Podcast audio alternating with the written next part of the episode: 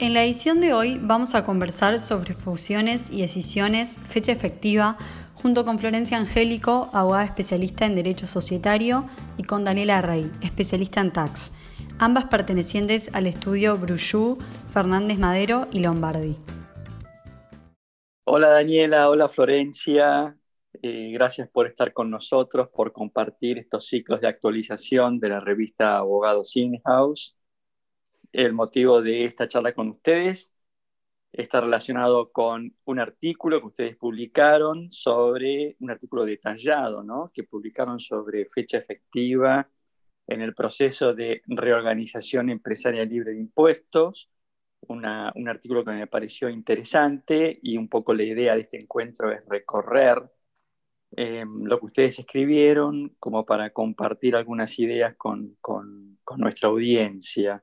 Así que, eh, antes que todo, bueno, agradecerles que, que, nos dediquen un poquito de su tiempo y de su día para, para, esta, para esta entrevista. Um, Muchas gracias. Vamos, bueno, Vamos a ir este, de lleno ya a, entrar en el tema y quisiera comenzar con una pregunta muy simple, ¿no? Que es, eh, ¿qué es la fecha efectiva?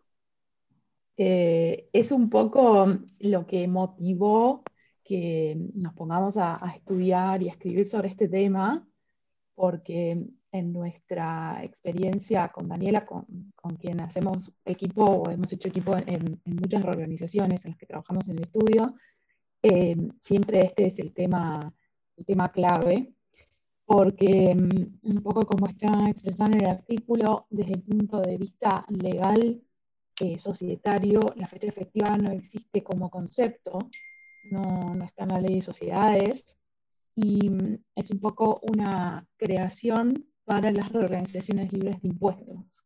Ahí le cedo un poco la palabra a la experta en, y ahí en el punto impositivo la, la, fecha efectiva de la reorganización es muy importante porque es el, el, eje a partir del cual se cuentan plazos y se cuentan el, término durante el cual ciertas condiciones se tienen que cumplir. O sea que en toda reorganización libre de impuestos hay requisitos para cumplir hacia adelante y hacia atrás, en forma previa a la reorganización. Entonces, ese, ese día que se considera fecha efectiva de reorganización va a ayudar a que el fisco pueda comprobar si efectivamente la sociedad cumplió con lo que tenía que cumplir antes de la reorganización y en forma posterior.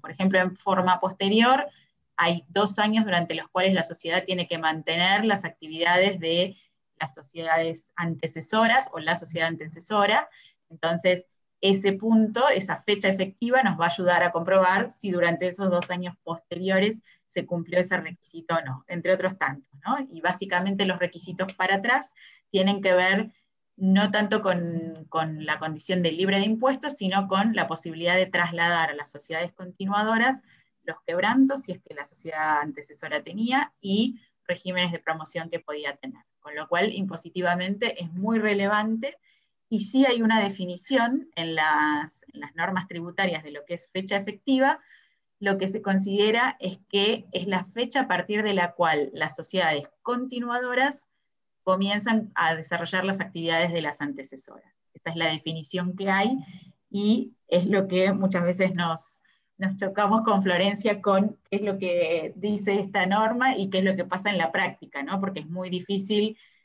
que a partir de un día se generen ya todas las, condiciones, que se den todas las condiciones para que pueda operar esta sociedad en forma única en el caso de una fusión o en, forma separada en caso de una decisión, ¿no?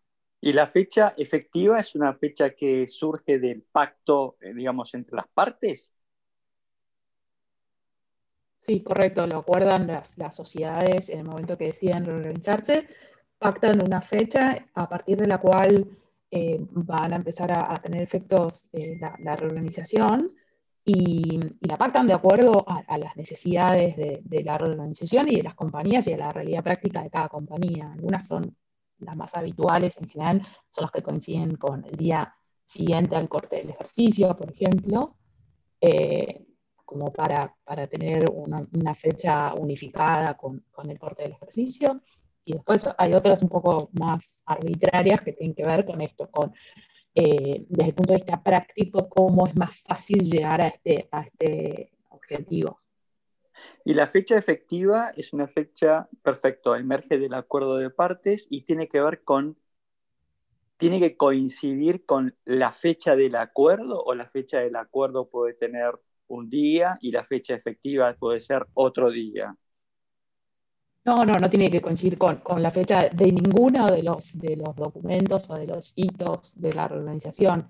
Eh, por ejemplo, hemos tenido, tenemos un montón de ejemplos en los que el acuerdo, el, acuerdo, no sé si te refieres al acuerdo definitivo, pero por ejemplo, el compromiso previo, que es el primer documento que, aparece en la ley de sociedades que las partes tienen obligación de otorgar, eh, en general, por ejemplo, eh, tiene fecha a marzo y la fecha efectiva tiene fecha primero de enero.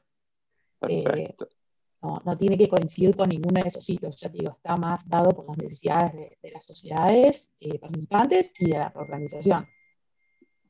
Con lo cual, esto de alguna manera también permite poder planificar la reorganización, el hecho de que una cosa es la fecha del acuerdo y eh, otra la fecha efectiva. ¿Me equivoco o estoy en lo cierto?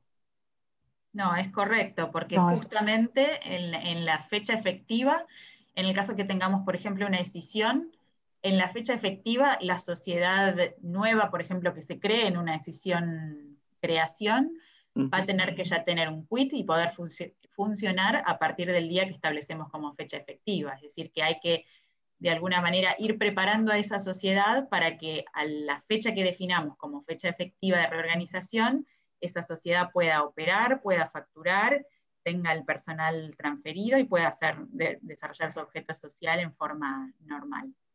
Es decir, que la fecha efectiva debería ser sí o sí posterior a la inscripción de la reorganización en, el órgano, en el registro público de comercio o en el IGJ? En realidad no, eh, porque desde el punto de vista societario, la inscripción es lo que se considera constitutivo de, los derechos y obligaciones y, la transferencia es como el punto para la transferencia de los derechos y de los, por ejemplo, de la titularidad de los bienes.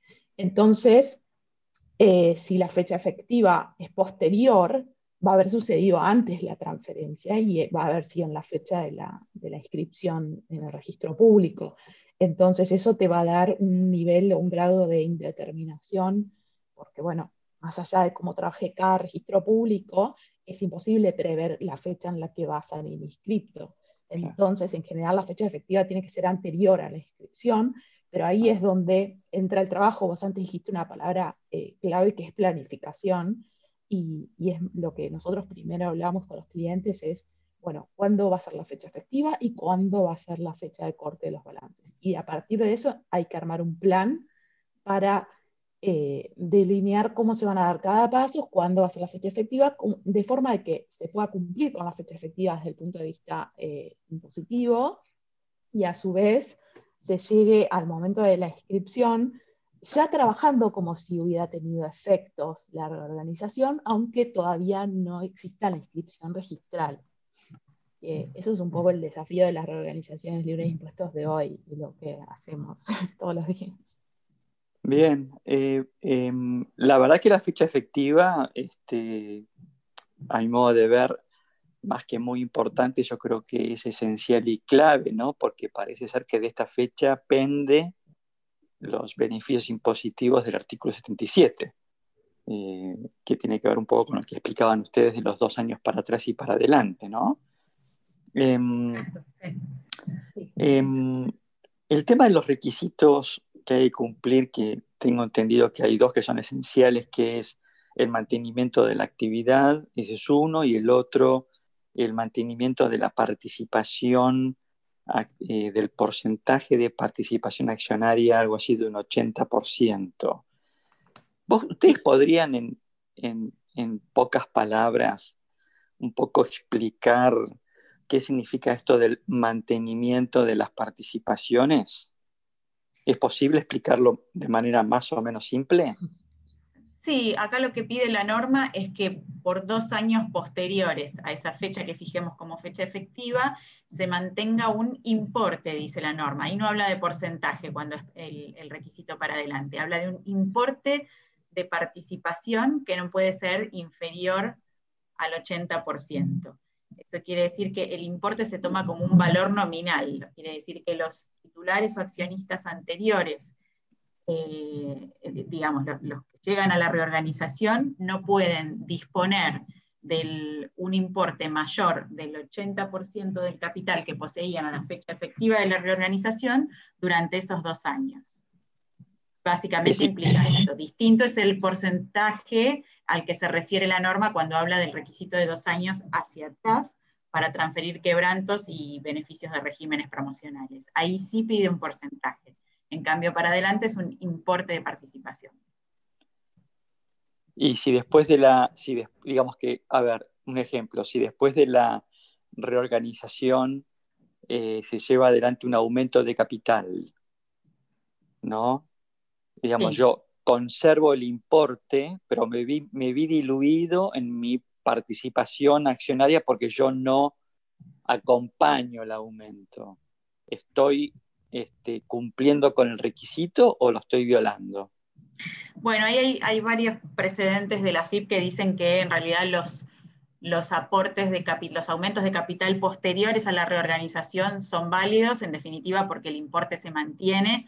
Mm. Lo que nosotros sí somos cautelosos en, el momento de analizar este tipo de operaciones es que si hay un aumento de capital demasiado excesivo al punto de diluir a uno de los accionistas a, un punto relevante, podría traer alguna cuestión del fisco, porque en definitiva no se está desprendiendo de ese importe de capital, pero en definitiva en los hechos la realidad económica está indicando que eh, en definitiva hay otro adueñándose de, ese negocio en una, en una participación sustancial. Entonces, acá empieza a jugar un poco lo que es el principio de la realidad económica.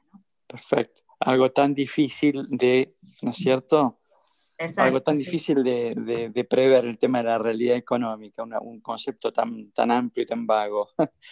Em, ustedes citan en el, en el, artículo de que el tema este de la fecha efectiva puede generar inconvenientes y citan como ejemplo eh, una, eh, eh, reorganizar una, una, sociedad inversora o una holding y reorganizar una empresa operativa, ¿no? Entonces, ¿por qué surge esta diferencia entre una holding y una operativa respecto de la fecha efectiva? Bueno, en el pasado el, fisco tenía una posición con respecto a estas, fusiones, porque uno de los requisitos que, pide la norma para cumplirse en forma previa a la reorganización es que las, sociedades a reorganizarse estén desarrollando actividades iguales o vinculadas. Y en el caso de holding operativa, el fisco consideraba que son actividades distintas, con lo cual no podían considerarse cumplido este requisito de 12 meses previos de actividad igual o vinculada. Eh, nosotros hace unos años presentamos una, una, consulta ante el fisco en un caso de un conjunto económico donde se fusionaba, se quería fusionar efectivamente una holding con una operativa y luego de varios fallos de, corte que veníamos viendo, que por ejemplo el frigorífico Paladini, el, fallo International Engines, en esos casos el fisco, eh, eh, perdón, la Corte consideró que en casos de conjunto económico no era necesario cumplir este requisito de 12 meses previos de actividad vinculada o similar, entonces eh, en nuestro caso planteado la FIP dio vuelta, digamos, su criterio que venía sosteniendo desde los dictámenes del 2001 y ahí aceptó que una fusión holding operativa se pueda hacer en conjunto económico libre de impuestos. Y la Corte, a ver, la Corte entendió que esto era así básicamente porque se trataba de una reorganización dentro de un mismo grupo económico. Sí, por una interpretación que tiene el decreto que dice que eh, en realidad dice las, las fusiones de los artículos, las, reorganizaciones de los artículos A y B tienen que cumplir con X requisitos. Las del A y B son las fusiones y las escisiones, y en el C están los, las transferencias hechas dentro del conjunto económico. Entonces ahí el entendimiento es, en definitiva, al inciso C le piden menos requisitos, por más que sea una fusión, si es dentro de un conjunto económico, hay requisitos que pueden ser eh, salteados en el caso del conjunto. Y respecto de, las empresas operativas, ustedes en el artículo es como que eh, citan un, como un caso práctico, que es que muchas veces en el caso de decisiones, eh, la, la, sociedad escindida para justamente cumplir con este requisito, muchas veces se recomienda esto de mantener, de realizar la actividad por, por cuenta y orden de la continuadora, ¿no? ¿Esto es así?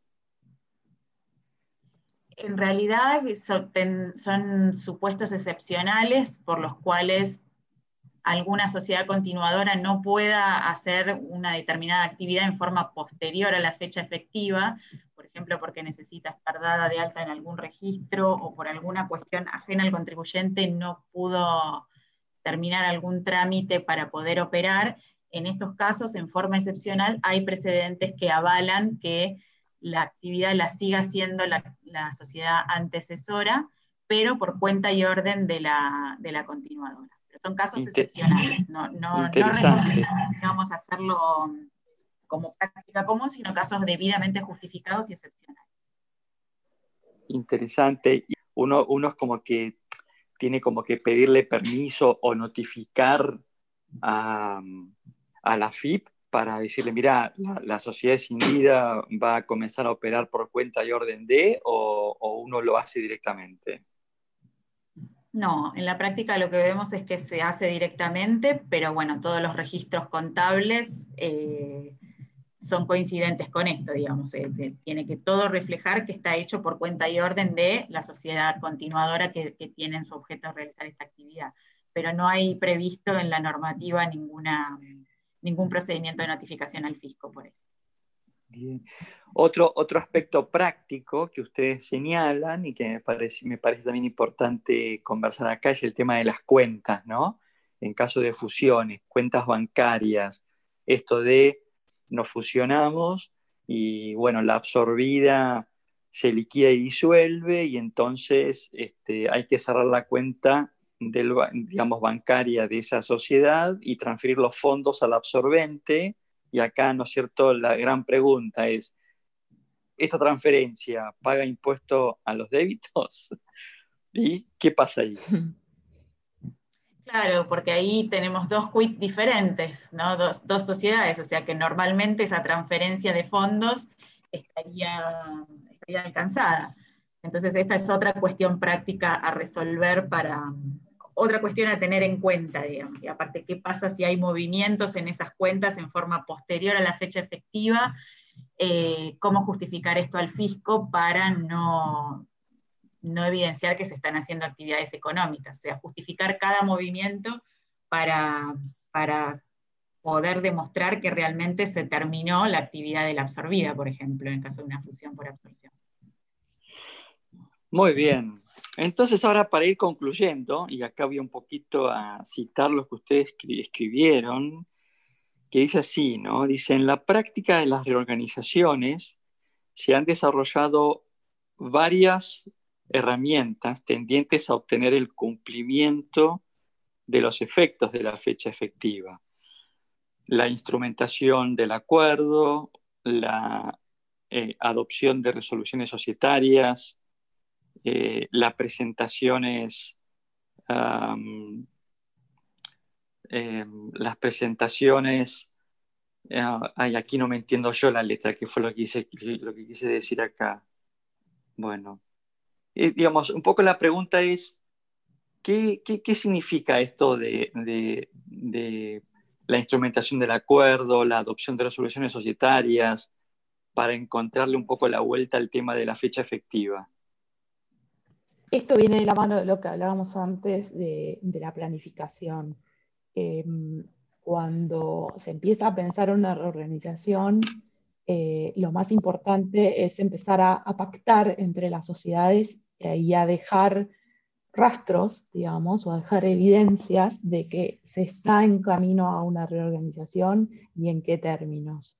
Entonces, por ejemplo, las sociedades eh, antes de la fecha efectiva pactan eh, o celebran algún tipo de acuerdo que no es ni el compromiso previo ni el acuerdo definitivo, como para dejar sentadas las bases de, cómo va a ser la reorganización, de cuál va a ser la fecha, de cuál va a ser el corte de los balances, cuándo se van a, celebrar las, las, asambleas, digo, no la fecha exacta, pero digo, dejar un poco, porque los pasos societarios cuando, obligatorios, cuando empiecen a suceder, ya va a haber sucedido la fecha efectiva en muchos casos. Entonces es importante todo el tipo de, resoluciones o de acuerdos que puedan hacer las, sociedades participantes antes de esa fecha.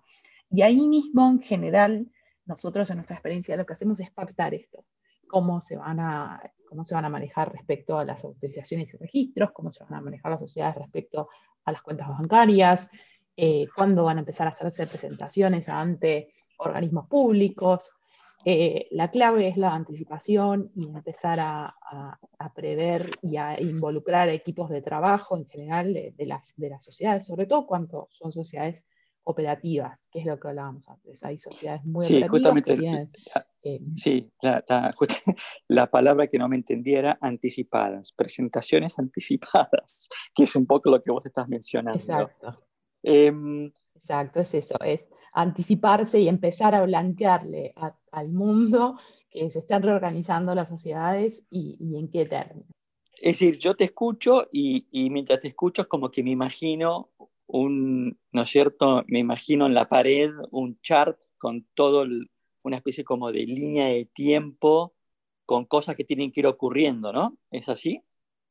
Correcto, es correcto. Eh, y como te decía, la clave es eh, trabajar en conjunto ahí nosotros como, como asesores externos con, con, el cliente y que empiecen a involucrar a los equipos, que desde no solamente de, los directorios o los accionistas, sino empezar a, a, pensar en todos los registros, todas las presentaciones, todas las cuestiones que hacen a que la sociedad pueda operar en la práctica. Bien, y un poco para ir concluyendo, de acuerdo con la experiencia de ustedes, no soy experto en fusiones y adquisiciones. Este, he participado de algunas, pero no soy experto en el tema. Pero me, da la sensación de que en nuestro país las fusiones y adquisiciones se dan en su gran mayoría dentro de grupos económicos. Es como que no hay muchas fusiones, lo que uno podría decir reales, ¿no? sino que se dan muchas dentro del mismo grupo económico. ¿Es esto así o es una impresión equivocada la mía?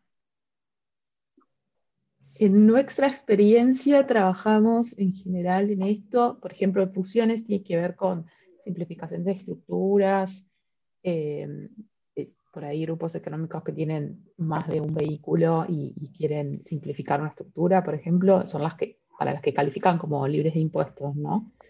Y por ahí en las que son un poco más con, con terceros, tiene que ver más con la decisión. Ahí tenemos experiencia en algunos casos donde sí la idea es separar un negocio y separarse, y es más como, más, no tan una reorganización interna, intragrupo, sino, sino más con terceros. Pero, pero sí, es como vos decís, no, no es la típica M&A eh, americana la que, la que se hace en su mayoría acá en Argentina. Bien. Bueno, Daniela y Florencia, la verdad que este, un gusto para nosotros haberlas tenido en este encuentro de ciclos de actualización para la revista Abogados In-House. Fue un gusto compartir este tiempito con ustedes explicando un poco los efectos de la fecha efectiva en la reorganización libre de impuestos. Espero que se hayan sentido cómodas en esta charla y esperamos volver a tener otro encuentro próximamente. Les mando un fuerte abrazo. Muchas gracias, Augusto. Un placer.